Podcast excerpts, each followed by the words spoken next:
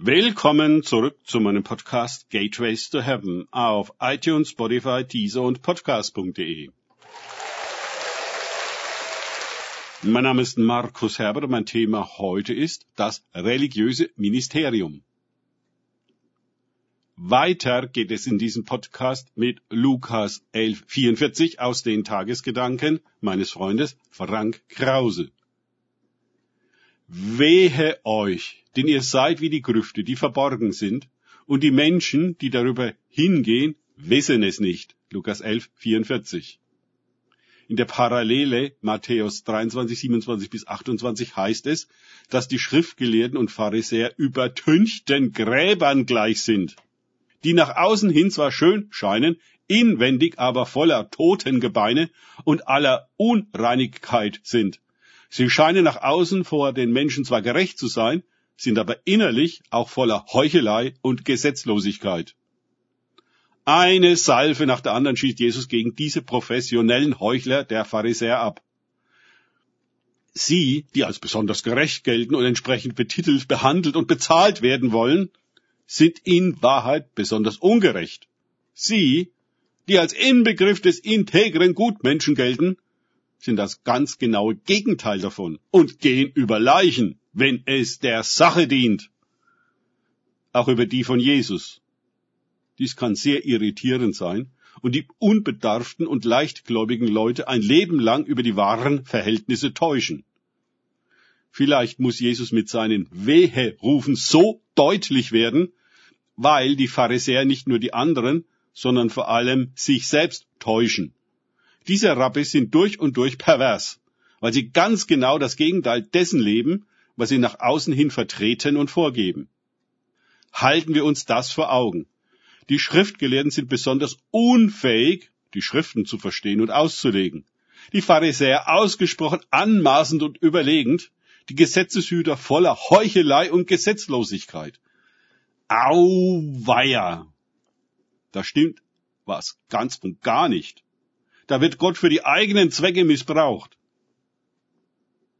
Gilt das denn für jeden einzelnen Schriftgelehrten? Sicherlich nicht, aber es ist systemisch. Und in einem solchen System zu arbeiten, macht uns seiner Sünden teilhaftig. Jesus hassen sie.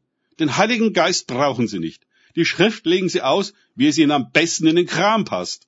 Am besten so, dass Gott weit weg im Exil ist, während sie von ihm beauftragt sind, die Welt in seiner Abwesenheit für ihn auszubeuten, äh, ich meine zu verwalten, wie immer sie es für richtig halten. Das Problem besteht darin, dass das religiöse System schon lange das Ruder in der Hand hat und seine illegitime Herrschaft institutionalisiert ist. Niemand stellt es grundsätzlich in Frage. Außer Jesus. Die Institution hat sich niemals geändert und ist heute genauso unmenschlich und ungöttlich wie ehedem. Heuchelei und Gesetzlosigkeit bestimmen die Routine hinter der Fassade der frommen Rechtschaffenheit und historisch kritischer Entmachtung des Wortes Gottes. Was hinter den Türen vor sich geht, ist Privatsache und geht auch wirklich niemanden etwas an. Auch Gott nicht. Er hat seine Kerze und sein Vater unser bekommen. Was will er denn noch mehr? Dass ihn unsere historisch kritische Auslegung heilige Liturgie, Kerzen, Vater unser, den Zehnten geben. Und was noch gar nicht interessieren könnte, ist für die institutionalisierten Religionen undenkbar, dass Gott weder in die Synagoge noch in die Kirche geht, dass er auch nie solch eine gegründet oder gar beauftragt hat, seine Geschäfte zu regeln. Wie soll man so etwas überhaupt denken können? Wir gehen dorthin, um Gott zu begegnen und er ruft uns heraus, um uns zu begegnen. Ja, kann das denn wahr sein? Ja, das kann es.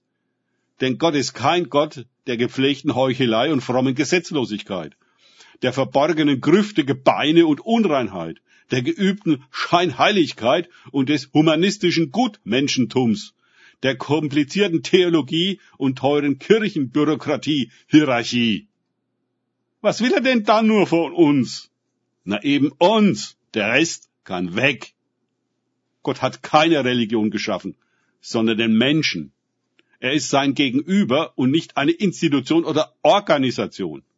Gott ruft begabt, bildet und sendet Menschen. Daran hat sich nichts geändert.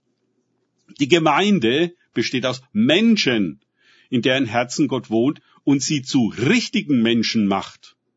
Wie kann die Gemeinde da unmenschlich sein und Gott dazu benutzen, um die Leute bei der Stange zu halten und auf Linie zu bringen und eine Art religiöses Ministerium zu finanzieren? Alle bauen Gemeinde, auch Jesus. Aber anders als wir es tun und überhaupt denken können. Denn wir wissen nicht wirklich, was Gott und was sein Mensch ist. Nur in der realen Verbundenheit mit Jesus kann sich dieses Geheimnis offenbaren und entfalten. Jeden Tag neu. Dieser Gemeinde möchte ich gerne angehören. Danke fürs Zuhören. Denkt bitte immer daran. Kenne ich es oder kann ich es? Im Sinne von erlebe ich es. Erst sich auf Gott und Begegnungen mit ihm einlassen, bringt wahres Leben. Und die echte Gemeinde gleich Ekklesia. Gott segne euch und wir hören uns wieder.